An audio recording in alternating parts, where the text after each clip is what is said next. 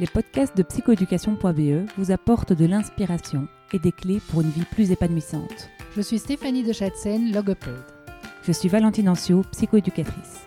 Ensemble, nous avons créé psychoéducation.be qui organise des événements dans les domaines de la psychologie et l'éducation. Vous trouverez toutes les infos à ce sujet sur notre site www.psychoéducation.be. Bonne, écoute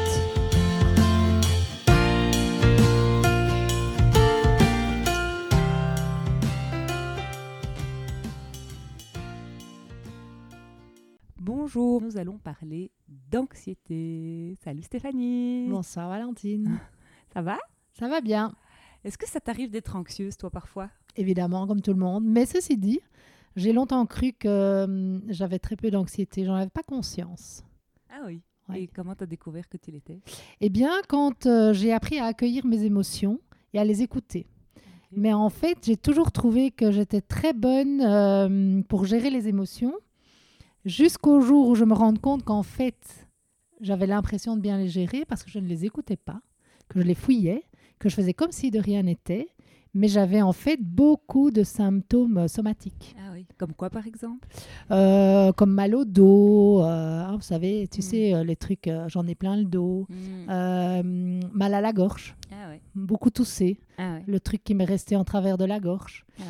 Et depuis que j'ai appris à travers ben, toutes les formations qu'on donne, euh, euh, toutes les formations que j'ai suivies euh, en développement personnel, j'ai appris que euh, aujourd'hui, euh, on devait accueillir ces émotions. On, on en parlera Mm. certainement tout à l'heure. Comment accueillir une émotion?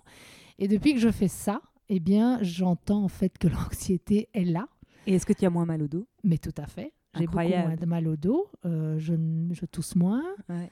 Euh, et voilà. Et alors, c'est pas toujours euh, agréable du coup.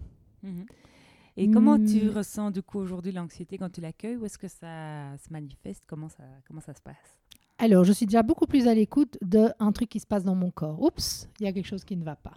Voilà, je sens que ça ne va pas comme d'habitude dans mon corps. Et donc là, je dois m'arrêter. Petite alarme. Petite alarme. Et donc, euh, je m'arrête et je fais euh, ce qu'on appelle la méthode Tipeee. c'est-à-dire la technique d'identification des peurs inconscientes. Qu'est-ce que c'est que ça? Alors, en fait, la méthode Tipeee, euh, on doit se mettre dans un état de détente maximale. Donc, le mieux, c'est de faire ça coucher sur son lit, euh, en étant sûr de ne pas, ne pas être dérangé. Donc, euh, bien relax. On peut faire d'abord euh, trois grandes respirations. Donc, vraiment essayer de se mettre dans un état de détente assez important. Et alors, à ce moment-là, on peut imaginer, essayer de imaginer la peur. Donc, par exemple, si j'ai peur, je sais pas moi, du vide, eh bien, j'essaye de m'imaginer au-dessus d'un précipice et j'essaye de faire revenir ces sensations physiques à moi. C'est un peu maso ton truc. Alors, euh, ça peut être un peu maso, en même temps, comme on n'est pas confronté directement au vide, c'est quand même beaucoup moins intense et c'est tout à fait supportable. Et après, on se concentre vraiment sur les sensations physiques qui nous, qui nous arrivent. Mais moi, je le fais au moment, en fait, où la- l'anxiété... C'est euh, mieux de le faire peut-être au moment où l'anxiété arrive. Ouais, voilà, je pense que hum, la méthode Tipeee a fait ses preuves et fonctionne très bien, mais moi, je, je- je l'applique plutôt directement, en fait, En au live. moment, en live. Voilà, moi, ça me convient mieux. Euh, et donc, au moment où je ressens que quelque chose ne va pas, si j'en ai l'occasion, évidemment, hein, parfois, euh, on doit gérer euh, la situation, euh, et on n'a pas le temps de s'arrêter et dire euh, Oups, stop, j'ai été stressé parce qu'il y a un ballon qui est passé devant moi sur la route et que j'ai dû freiner bloc. Je vais pas m'arrêter toutes les voitures derrière moi pour faire la méthode Tipeee. hein. Mhm. Je la ferai peut-être plus tard. euh, Mm. Ok, mais voilà, quand c'est possible, je, je le fais sur le moment même. Et en fait, simplement, je me concentre vraiment sur les sensations physiques que je ressens. Ok. Et donc ça prend du temps? Alors, ça va très très vite. Alors, donc, je me concentre. J'essaye vraiment de ressentir où se trouve l'anxiété en moi. Est-ce qu'elle est dans mon ventre? Est-ce qu'elle est dans ma gorge? Est-ce qu'elle est dans les jambes? Qu'est-ce qui se passe dans mes jambes? Est-ce que mes, jambes tremblent Ou est-ce qu'elles sont au contraire tendues? Dans mon ventre, est-ce que euh, parfois on peut sentir une boule dans le ventre? On se concentre sur cette boule. Parfois elle monte, elle remonte, elle remonte jusqu'à la gorge. On doit la laisser parce que évidemment, c'est pas très agréable de se concentrer sur ces sensations. C'est pour ça que je les fouillais très Mm. certainement avant. Euh, Aujourd'hui, je sais que je ne dois plus fuir et que je dois me concentrer sur ces sensations. Alors, ça peut un peu augmenter. Donc, à un moment, on peut de nouveau avoir envie de fuir. Il faut surtout pas fuir. Il faut continuer à ressentir. Et après quelques minutes, pas plus, parfois même encore plus rapidement, parfois même quelques secondes, c'est magique. La peur s'en va. C'est merveilleux. Donc Ouais. en fait, tu écoutes l'émotion qui euh, t'apporte un message Dans mon corps. dans ton corps, en analysant ton corps. Voilà. Et tu peux m'expliquer comment ça se fait que ça marche? Parce que parfois on dit il faut nommer les émotions ou euh, il faut euh, écrire euh, ce qu'on ressent. Comment ça se fait que cette méthode Tipeee est, est efficace? Alors, on peut nommer, écrire, mais ce qui se passe en fait, c'est que quand on ressent une émotion, quelle qu'elle soit, hein, pas, pas rien que la peur, en fait, c'est l'amygdale de notre cerveau qui réagit en premier lieu. C'est la partie du cerveau qui réagit le plus rapidement à ce qui nous arrive, notamment aux émotions. Et cette amygdale, elle euh, nous envoie des sensations physiques. Euh, si on doit commencer à mettre des mots et à réfléchir sur le pourquoi du comment, c'est une autre partie du cerveau qui est beaucoup plus lente qui va gérer cette partie-là. Et donc, au moment où je ressens l'émotion, cette partie du cerveau qui s'occupe du langage et de la raison n'est pas capable de travailler. Elle n'est pas, elle n'est pas assez rapide. Et puis l'amygdale, de toute façon, prend toute la place. Et donc, c'est d'abord écouter l'émotion dans son corps. Et après seulement, on va avoir le temps d'éventuellement mettre des mots pour comprendre ce qui s'est passé. euh, voilà, euh, si- s'il y a besoin euh, d'éviter que ça recommence et de commencer à voilà, et, et- et mettre le nom, évidemment, ça c'est important. C'est un truc qui, doit aider qui, enfin, qui devrait être connu de beaucoup de gens parce qu'en fait. fait, ça change quand même euh, beaucoup la donne de pouvoir comprendre ce mode d'emploi euh, émotionnel. Voilà. Et alors, on a souvent, on fait souvent l'erreur hein, de dire aux enfants, mais non, tu peux pas avoir peur, mais non, arrête de pleurer. Et donc, en fait, on apprend aux enfants à fuir les émotions. Ok. Il y a ça, et aussi parfois on dit aux enfants Ah, tu as peur? Bah oui, alors euh, c'est vrai, n'y va pas. Aussi parfois, on, on a envie d'éviter que notre enfant ait peur. On a Exactement. envie que notre enfant vive toujours euh, heureux. euh, euh, ben en fait, la peur, elle fait partie de la vie. Tout à fait. C'est pas dangereux. Non. Et donc, cette méthode permet de traverser cette peur en disant ben voilà, c'est c'est juste un, un mauvais moment à passer à la limite, mais il faut la traverser plutôt que d'éviter une situation qui pourrait faire peur. Tout à fait. Parce que si on évite une situation qui nous fait peur, qu'est-ce qui, qu'est-ce, qu'est-ce, qu'est-ce qui se passe en fait? Mais en fait, euh, alors si, si je la fouille consciemment, hein, donc euh, qu'est-ce que je pourrais prendre comme exemple euh, On a peur du toboggan, on a La peur, peur du, du chien, on a peur. Voilà. Alors, si euh, j'ai peur d'aller sur un toboggan, je suis un, petit enfant, et que, euh, oh non, non, non, je n'y vais pas, et qu'en plus ma maman euh, me dit, ouh, tu as raison, n'y va pas, c'est dangereux. Bon, je fouille. En fait, mon cerveau, en fouillant, en repartant vers ma maman, je vais me sentir mieux qu'au moment où j'étais là devant ce grand toboggan. Donc mon cerveau va enregistrer quoi? Tu as fouillé, tu te sens mieux, tu avais bien raison, ça fait peur.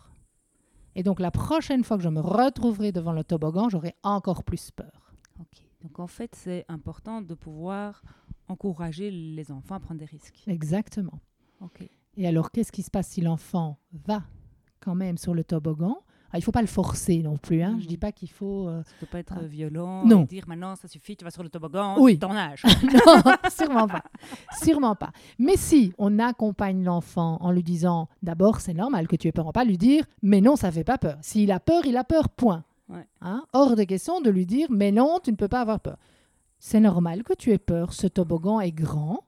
Euh, c'est tout à fait normal. Mais regarde, je vais te montrer, je vais te donner la main et tu vas voir que ça ne fait pas peur. Viens, on va y aller ensemble. Et en allant, en aidant l'enfant à y aller petit à petit, hein, je vous dis, si on sent qu'il fait une crise de panique, on, on- c'est qu'on a été trop vite. hein. on, on respecte le rythme de l'enfant, mais on, on dépasse un petit peu ses limites.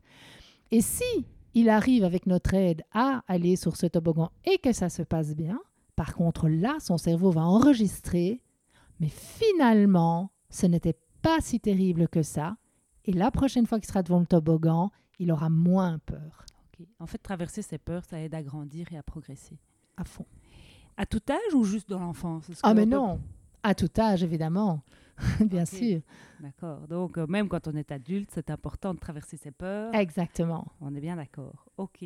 Donc, en fait, ça finit jamais. La peur, elle nous accompagne toute la vie. Bien sûr. Et donc, il faut s'en faire une amie, en fait. Tout à fait. Maintenant, voilà, il faut aussi euh, s'y exposer petit à petit, hein, parce que euh, euh, parfois, euh, on, est confronté, bon, la personne qui a peur des chiens, par exemple, euh, parce que, mettons, elle s'est fait mordre quand elle était petite, et qu'elle est adulte et qu'elle a toujours peur des chiens, pour qu'elle puisse dépasser cette peur, on va pas, alors qu'elle a peur même de voir un chien au loin dans une cage ou en laisse, on va pas en une fois lui faire supporter un gros chien qui court vers elle et qui saute sur elle. hein. Là, on va faire pire que bien. On va renforcer finalement la peur qui était déjà bien présente. Exactement. Donc c'est vraiment important de s'exposer aux peurs de manière vraiment progressive, d'y aller petit à petit, de sortir de sa zone de confort un petit pas à la fois. Et de manière évidemment calculée. Un toboggan n'est pas dangereux en soi, c'est conçu Bien pour les enfants. évidemment. On, voilà, on ne le fait pas nager alors qu'il ne sait pas nager. Bien sûr On que est non. Dans un, dans un risque évidemment qui est, qui est assez mesuré. quoi. Bien sûr. D'accord. Donc, la peur, si euh, je comprends bien, elle s'apprivoise en l'écoutant dans son corps. Est-ce qu'il y a d'autres axes sur lesquels on peut agir euh, pour, euh, pour l'apprivoiser? Alors, bon, la peur ne se manifeste pas que dans le corps, hein. elle se manifeste aussi beaucoup dans les pensées. Voilà. Euh, euh, le docteur Ellis, euh, qui est un des pionniers des thérapies cognitivo-comportementales, euh, a élaboré ce qu'il appelle le modèle ABC. Alors, dans ce modèle, pour lui, le A, c'est une situation. Donc, par exemple, euh, l'apparition d'un gros chien. Le B, c'est la pensée automatique. On a, dès qu'une situation se présente, directement une pensée automatique. Dans ce cas-ci, ce serait Oh Le chien va me mordre. Et tout de suite après, on a une émotion et un comportement, mais qui vont être induits par cette pensée. Donc ça, c'est assez intéressant. Évidemment, si la pensée est Oh, le chien va me mordre, l'émotion va être la panique ou la peur, et le comportement va être soit de se figer, soit de s'encourir, euh, de hurler ou que sais-je. Mais donc, ce qu'il nous dit euh, le docteur Ellis, c'est que avant notre émotion vient une pensée, et que c'est cette pensée qui induit l'émotion. Et donc, on peut travailler sur ces pensées. Alors, on a tous des, des pensées automatiques, mais si on n'y prête pas attention et si on n'a pas l'habitude d'y prêter attention, on, ne peut, euh, on peut très bien ne pas en avoir conscience. Ce sont des pensées conscientes ou semi-conscientes. Donc, si on y prête attention, on peut les Modifier. et, et on peut s'en rendre compte et puis on peut les modifier. Voilà. Donc d'abord, c'est les identifier qu'il faut faire. Et donc, euh, si euh, moi j'ai peur de quoi moi si, si on fait un exercice, Oui. Euh, moi, euh, voilà, j'ai euh, peur de mettre deux patients à la même heure. Enfin, c'est un- une petite angoisse euh, qui m'habite. Je comprends. Je comprends. Voilà, donc, donc voilà, donc ça c'est quelque chose, voilà, qui est, qui est compliqué pour moi et j'ai l'impression que si je, voilà, si ça m'arrive, euh, je serai incompétente, euh, plus personne ne viendra en consultation chez moi, Oh on va dire que je suis désorganisée, euh, voilà, que et donc voilà, bref, c'est quelque chose que moi je c'est que c'est quelque chose qui, qui génère de l'anxiété chez moi. D'accord. Alors d'abord, l'agenda. voilà. Ok. Alors d'abord, j'entends que tu as déjà identifié tes pensées. hein. Tu Mm. viens, tu, tu viens de, de nous les énumérer. Alors, on va modifier une pensée d'abord seulement si elle est irrationnelle. Parce que si euh, c'est une peur réelle, hein, je, je pense à un enfant qui me dit Bah, Moi j'ai peur le soir parce que quand papa a bu et qu'il rentre à la maison, euh, bah, parfois il me frappe. C'est une peur rationnelle. Je vais Mhm. pas aller changer la pensée de cet enfant. Sa pensée est juste et c'est tout à fait normal qu'il ait peur et je vais pas aller modifier ça. Par contre, chez toi, j'ai repéré ce qu'on appelle des distorsions cognitives ou des pensées irrationnelles. Alors les pensées irrationnelles, ce sont des pensées euh, exagérées. On a tendance à dramatiser ou à généraliser. Parce que finalement, est-ce que ça t'est déjà arrivé d'avoir deux patients au même moment? Oui, ça m'est déjà arrivé. Bon, combien de fois? Peut-être deux ou trois fois. En combien d'années? Une petite dizaine d'années. Bon, et tu es en train de me dire que, à t'entendre, on a l'impression que ça arrive toutes les semaines. Bon, donc voilà, déjà, hein, euh, tu, tu, tu, tu, hum, augmentes sans doute la probabilité que ça puisse arriver. Donc ça, c'est déjà une distorsion cognitive. Alors, euh, on a souvent aussi des distorsions cognitives de, qui sont de l'ordre de euh, je devrais, je dois, je dois être parfaite, euh, je ne peux jamais me tromper, hein, je, Je dois dois, être une je bonne peux. mère. Je dois être une bonne mère, je dois être une parfaite professionnelle de l'enfance, Je dois euh, cuisiner tous les jours. Voilà, des petits plats bio pour mes enfants. Sinon, Mm. c'est dramatique, ils vont être. euh, voilà. Mes enfants doivent euh, tout réussir à l'école, sinon, ils auront euh, une vie pourrie. Euh, voilà, on a euh, un je dois, euh, il faut. On a beaucoup de pensées comme ça. Euh, et donc, euh, donc, comme j'ai repéré chez toi des distorsions cognitives, on va pouvoir faire ce qu'on appelle la gymnastique des pensées. Ah. Alors, rappelle-moi, quelles étaient euh, ta liste de pensées euh, négatives? Ah, il y en a plusieurs. Alors, c'est Oh, j'assure pas la marchandise. euh, ils, ils vont se dire que je sais pas gérer un agenda, que je suis pas fiable, que je suis pas compétent. Je ne suis pas compétente. On va s'arrêter là-dessus. Donc, je ne suis pas compétente. Alors, donc, donc la première étape de la gym des pensées, c'est de faire la liste comme ça de, de toutes les, les pensées négatives qui nous viennent et d'essayer de repérer celles qui sont exagérées. Et euh, je suis sûre que tu seras d'accord avec moi. Je ne suis pas compétente, c'est exagéré. Oui. On fait tous des erreurs. C'est pas pour ça qu'on n'est pas compétent. Tu es bien d'accord avec moi Donc on peut, donc on est bien devant une pensée irrationnelle. Euh, donc après avoir fait la liste et en avoir choisi une, je vais te demander quelles sont les preuves que tu es incompétente? As-tu des preuves que tu es incompétente? Est-ce que une personne qui s'est retrouvée avec une autre dans la salle d'attente hein, a dit Mademoiselle Ancio, Madame Ancio, vous êtes incompétente Non, j'étais très emmerdée, et moi aussi, mais il n'a pas parlé d'incompétence. Donc est-ce que tu as une preuve que tu es incompétente? Sur la gestion de cette situation-là, j'ai sans doute pas assuré, mais ça ne fait pas de moi une incompétente D'accord. complet. Ok. Et est-ce que tu penses que le papa ou la maman pense que tu es incompétente? Parce que tu as fait une erreur dans l'agenda. Je pense que s'ils ont pris congé, s'ils sont allés chercher leurs enfants à l'école euh, alors qu'il y avait école, ils devaient râler quand même un peu. D'accord. Mais, Mais, ça ne fait pas de moi une incompétente, mais donc ça fait oui, c'est quand même un ennui oui. réel. D'accord. Ça, ça, ça, ça, c'est rationnel. Ouais, Ça, c'est rationnel. Mais est-ce qu'il pense pour autant que tu es incompétente C'est irrationnel. ouais, Ok. D'accord. Donc, tu n'as pas de preuve que tu es incompétente. Alors, ensuite, la question suivante, c'est admettons qu'ils partent en se disant Madame Ancio est vraiment incompétente. Et alors Qu'est-ce qu'il pourrait Est-ce que c'est si grave? Alors c'est sûr qu'il y a plus grave dans la vie. hein. Mhm. Mon, mon ego serait peut-être un peu blessé, mais je pense que je pourrais m'en remettre et, et que en fait, euh, oui, il n'y a, a pas mort d'homme et que euh, voilà, c'est juste euh, une petite, une petite étape à surmonter. Voilà, ok.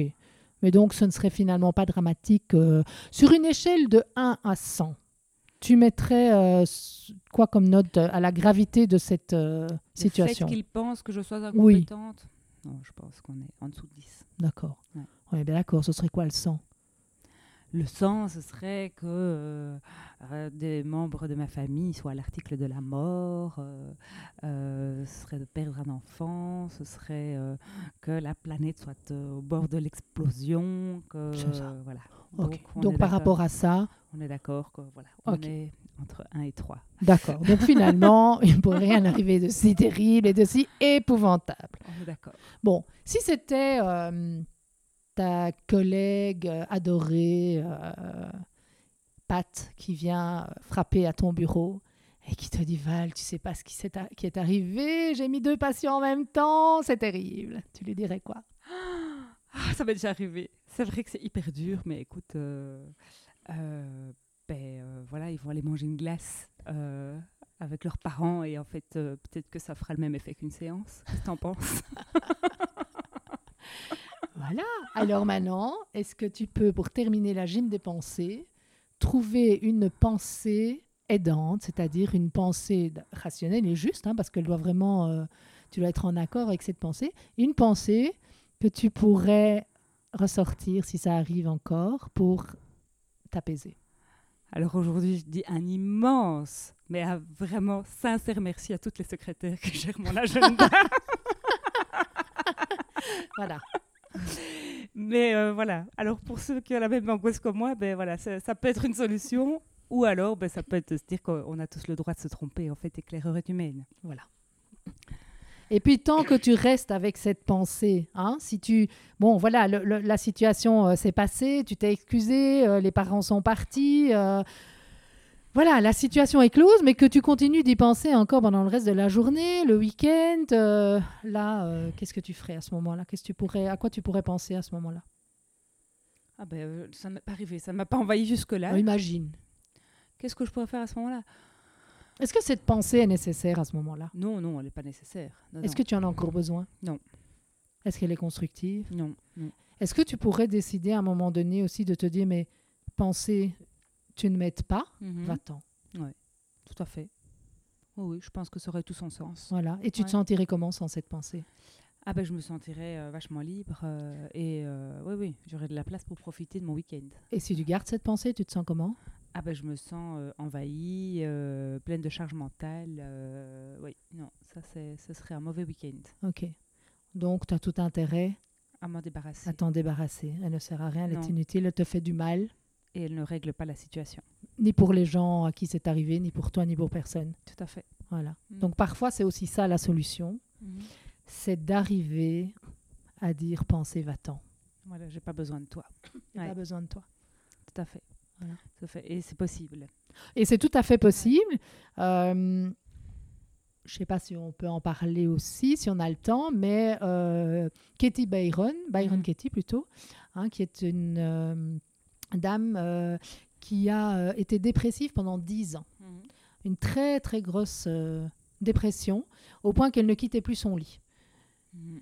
Et donc, euh, un jour, au bout de dix ans, euh, elle s'est rendue compte qu'en fait, c'était pas l'environnement, c'était pas ce qui lui était arrivé, c'était pas sa vie, c'était pas ça qui faisait qu'elle déprimait, c'était ses pensées. Euh, en fait, elle, elle s'est retrouvée à un certain moment à ne penser à rien et elle s'est sentie bien. Et puis elle a, cont- elle a recommencé à penser Oh, je suis malheureuse, et ce qui m'est arrivé là, c'est terrible, machin. Hop, elle s'est sentie mal. Et donc elle s'est dit Mais au fond, c'est pas ce qui m'est arrivé qui, me fait du mal, ce- c'est cette pensée. Mhm. Et donc, elle a mis au point euh, un- une technique qu'elle appelle The Work, le Mhm. travail, euh, qui permet en fait de se débarrasser de ces pensées-là. Ok. Voilà. Et donc, euh, sa technique, euh, c'est de retourner les pensées, entre autres. Je- J'ai peut-être pas le temps de tout expliquer pour le travail. Il y a quatre questions, c'est ça? Donc peut-être la première question. La, première question, c'est, ben, ça ressemble un petit peu à ce qu'on a fait. Ouais, hein. ouais. Euh, la première question, c'est est-ce bien vrai? Ouais. Et donc, bon, si on reprend euh, ta situation où tu me dis je suis euh, Incompétent. incompétente, est-ce que c'est bien vrai? Ben, Tu as Bah quelque part, tu lui as, tu y as répondu, hein, ça ne fait pas de toi une Mhm. personne incompétente. La deuxième question, si la personne doute encore, c'est mais est-ce que vous pouvez tout à fait être sûr que ce n'est pas vrai? Oui. c'est bon. Hein, je suis que es pas bien vrai. sûr que ce n'est pas vrai. La troisième question, c'est, et je viens de te la poser, c'est comment tu te sens quand tu penses à cette pensée Mhm. Hein, tu, Ouais. tu y as répondu. Et la quatrième question, c'est comment tu te sentirais si tu n'avais pas cette pensée? Tu m'as répondu Mhm. aussi que tu te sentirais tellement mieux, Mhm. tu aurais de nouveau de l'énergie pour penser à autre chose et pour agir et pour faire ce que tu aimes. Et donc, tu es prête à faire ce qu'elle appelle alors le retournement. Alors, le retournement, Il y a le retournement vers soi. exactement. Donc, comment est-ce que tu pourrais... Euh, le retourner vers moi, donc le fait de dire que je suis incompétente. Alors, en fait, oui, By- Byron Katie, c'est souvent quand on accuse les autres. hein. C'est souvent, de- en fait, ce serait de me mettre à la place de mon patient qui me trouverait, elle est vraiment Oui, c'est incompétente. ça. ouais. Mais donc, là, c'est plutôt. euh, non, mais tu peux, tu peux aussi te dire... euh, bon, en fait, il m'arrive d'être Mais compétente. tout à fait. Et Bah je oui. suis plus souvent compétente que... Bien sûr, je ne fais des vers moi, ce serait ça. ouais. Voilà.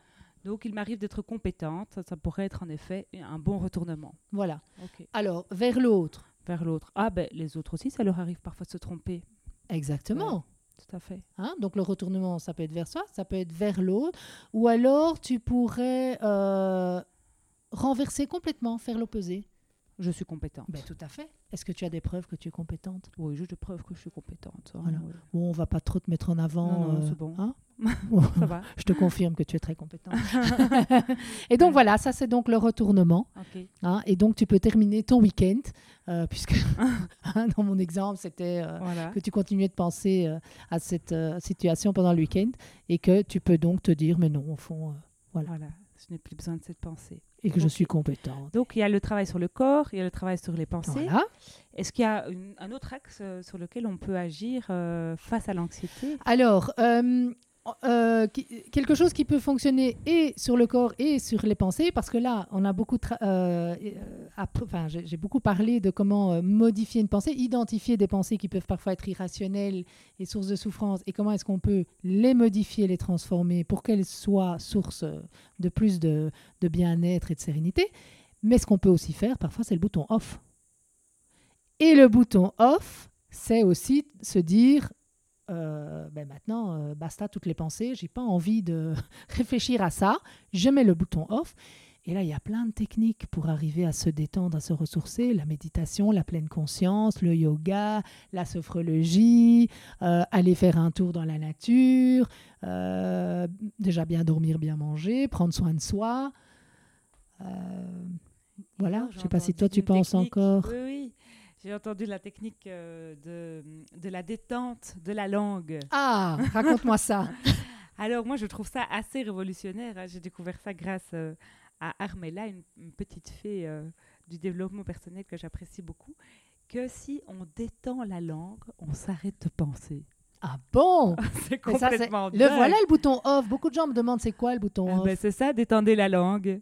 voilà. Et comment ça se fait que mais parce qu'en fait, ça désactive la zone verbale euh, du cerveau, mhm. tout simplement. Et donc, en fait, euh, ben, le cerveau se met sur off. C'est aussi simple que ça. En fait, ça détend les cordes vocales qui, du coup, désactivent la zone du langage. Je suis logopède, hein, donc je, ça, je suis en train de comprendre ce que tu me dis là. Ah ouais, exactement. Parce qu'il paraît que quand on pense, mhm. notre langue fait des micro-mouvements dont on n'a ah pas conscience. Bah donc, Et donc, si je la détends, j'empêche ces micro-mouvements et donc, bouf, ça éteint la partie euh, langage et donc les pensées. C'est magnifique. Voilà, il faut faire du stretching de la langue. Oh, écoute, voilà, ben, écoute euh, voilà, ça me paraît. Euh, c'est quand même un truc super intéressant parce qu'on peut faire ça partout. C'est ça qui est génial. Et c'est gratuit. Dans son lit, dans la voiture, voilà. Dès que vous avez des pensées qui s'emballent, détendez la langue. Ça me paraît être un, très bon truc. Alors bon, moi j'ai beaucoup parlé, mais toi, Valentine, quels sont tes trucs pour gérer l'anxiété? Ah, moi je suis bourre dedans. bon, autrement dit, tu les affrontes, comme on en parlait tout à l'heure. Je les affronte, vraiment. je me dis, euh, ah, voilà, je... en effet, j'écoute, bien sûr, euh, voilà, euh, la peur dans mon corps, mais voilà, si j'évite, ben, en fait, ça revient plus fort chez moi. C'est mhm. comme si, voilà. Donc, je me dis, allez, on, on, traverse, on traverse la tempête. Et donc, euh, et même parfois, j'ai tendance à me mettre des tempêtes, à m'imposer des tempêtes, euh, voilà, pour me dire, voilà, je crois que ça, Tu sors exprès de ta zone de confort. Voilà, exactement. D'accord. Euh, même quand c'est pas nécessaire. Exactement. Ok. Alors, je dis pas que ça doit être le mode d'emploi de chacun et que c'est le modèle, hein. mhm. mais moi, je crois que c'est ma façon de pouvoir apprivoiser le stress et, l'anxiété, c'est de me dire, je nage dedans, bien à l'aise, quoi. Mhm. Et donc, du coup, parfois, oui, je me mets des défis, même si c'est pas nécessaire. Euh, ok. Voilà. Alors moi, je sais ce que tu fais aussi. Mhm. Tu fais de la calligraphie. Ah oui. C'est vrai que le dessin, la calligraphie, euh, oui, oui, parce que je suis pas non plus en mode violence euh, envers moi-même toute la journée. ce serait un petit peu malsain. C'est vrai que je m'apporte quand même des moments de douceur et de paix, sinon ce serait un petit peu trash. Mais c'est vrai que voilà, le, le, le, challenge et le défi m'aident à, en fait, à gérer ça. C'est un peu paradoxal, mais j'ai besoin de moments en effet de détente. Et euh, en Angleterre, il y a des clubs de calligraphie un petit peu à tous les coins de rue parce que si vous testez euh, cet art ou voilà, ce loisir créatif, vous vous rendrez compte que si vous prenez des, des, calligraphies, des, typographies qui sont suffisamment complexes, vous n'allez pas pouvoir penser à autre chose. Et alors, euh, on est aussi dans un plaisir sensoriel euh, kinesthésique. Si vous prenez des bons feutres qui sont ben, assez, assez sensationnels, quoi. Donc c'est que c'est très, voilà, c'est très plaisant sur le plan euh, des sens d'avoir euh, une belle plume, un beau marqueur pinceau, d'observer une calligraphie, de la reproduire, de maîtriser des techniques.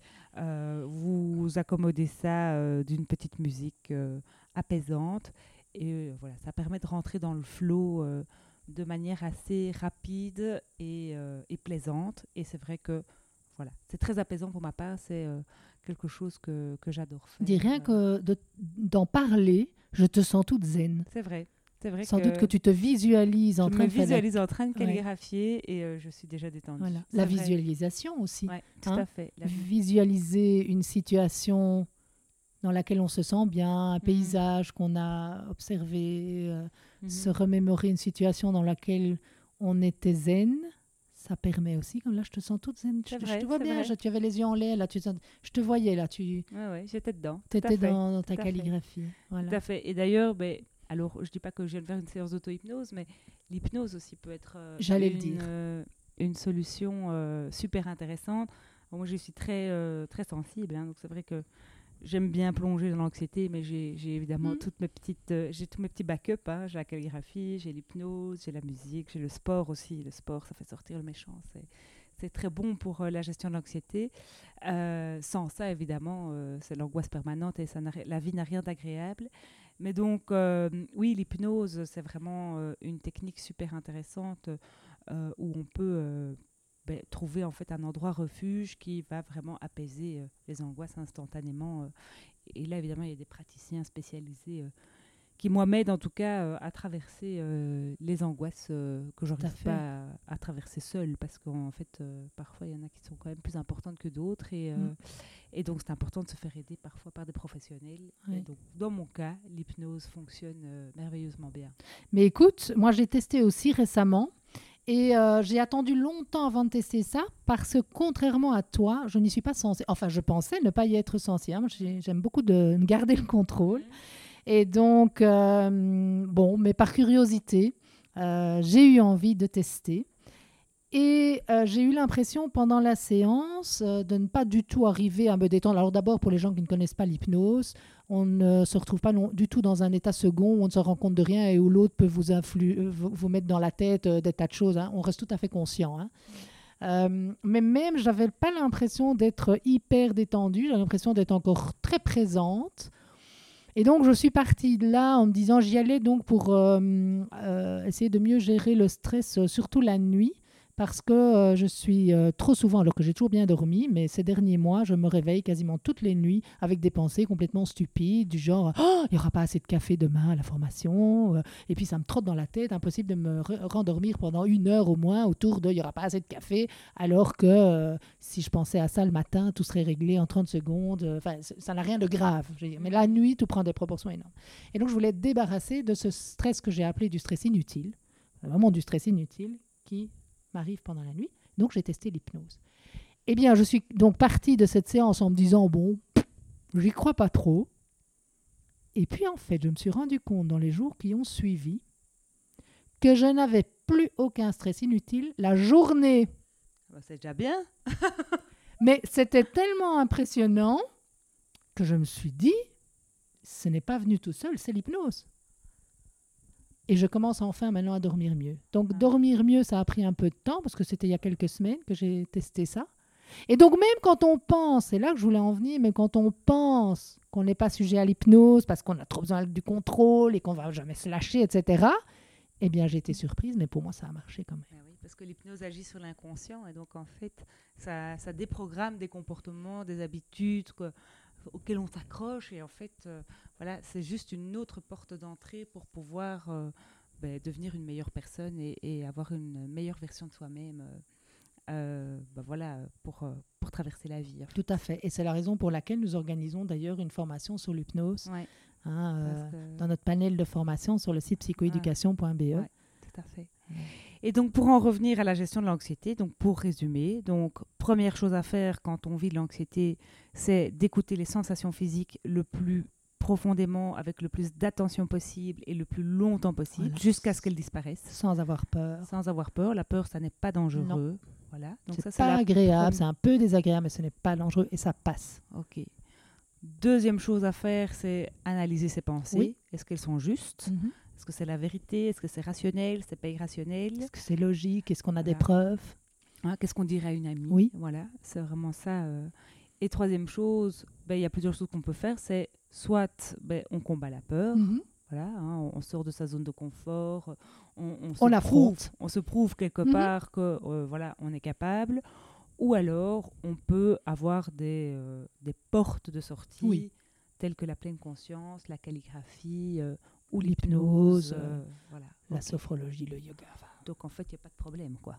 Il n'y a aucun problème, il n'y a que des solutions. Et d'ailleurs, on dit que s'il n'y a pas de solution, c'est qu'il n'y a pas de problème. Ou qu'il n'y a pas de problème, il n'y a pas de solution. Je ne sais plus, mais à tout problème, il y a une solution. Ok, donc génial. Ah ben, vive l'anxiété en fait. Voilà, euh, voilà Qui nous bah, fait grandir.